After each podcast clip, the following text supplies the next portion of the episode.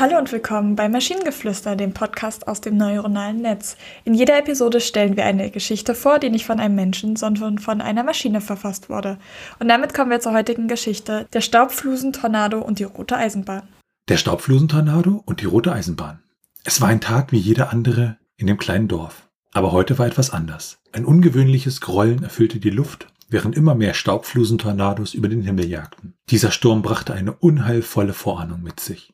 In der Ferne war die rote Eisenbahn zu hören. Es war, als ob sie sich durch den Sturm schlängeln würde. Als die Einwohner des Dorfes sich über die unerwartete Ankunft der Eisenbahn freuten, wurde die Menge der Staubflusentornados stärker. Die Luft war erfüllt vom Gebrüll der Tornado. Die Einwohner des Dorfes konnten nur noch aus der Ferne zusehen, wie die rote Eisenbahn an ihnen vorbeifuhr. Sie verschwand in einer Staubwolke, die sich immer weiter ausbreitete, während der Tornado auf sie zulief. Der Tornado schien die ganze Landschaft zu verschlingen. Er riss Bäume aus und zerstörte Gebäude. Niemand konnte sich vorstellen, was die Eisenbahn dort zu suchen hatte. Aber egal, was es war, sie hatte es geschafft, den Tornado zu überleben.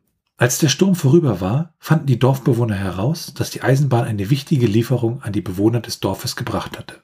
Sie hatten es geschafft, sich vor dem Staubflusentornado zu retten, indem sie auf die rote Eisenbahn vertraut hatten. Von diesem Tag an wurde die rote Eisenbahn als Symbol des Mut und der Tapferkeit gesehen.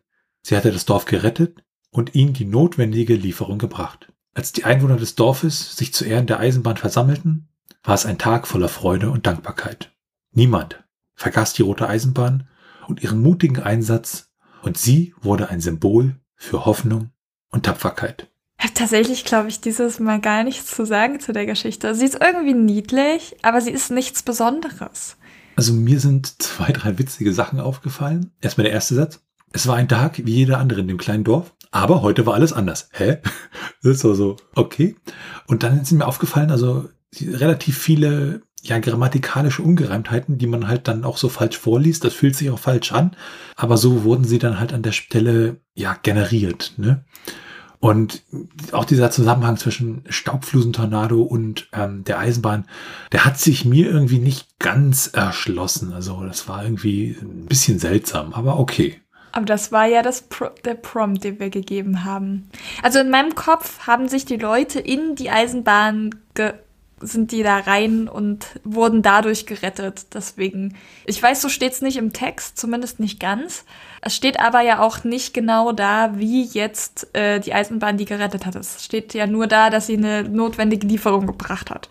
Vielleicht hat sie auch äh, Amazon Prime über Nachtlieferungen und ein paar, wie heißt es, Bunker vorbeigebracht.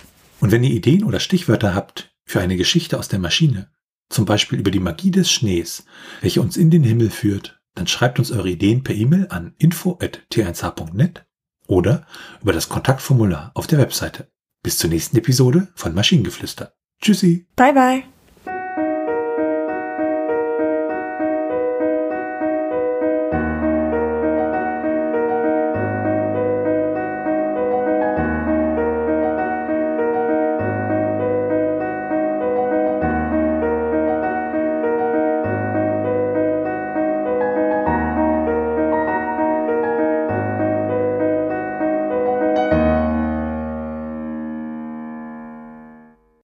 Eine Produktion von Tone Age.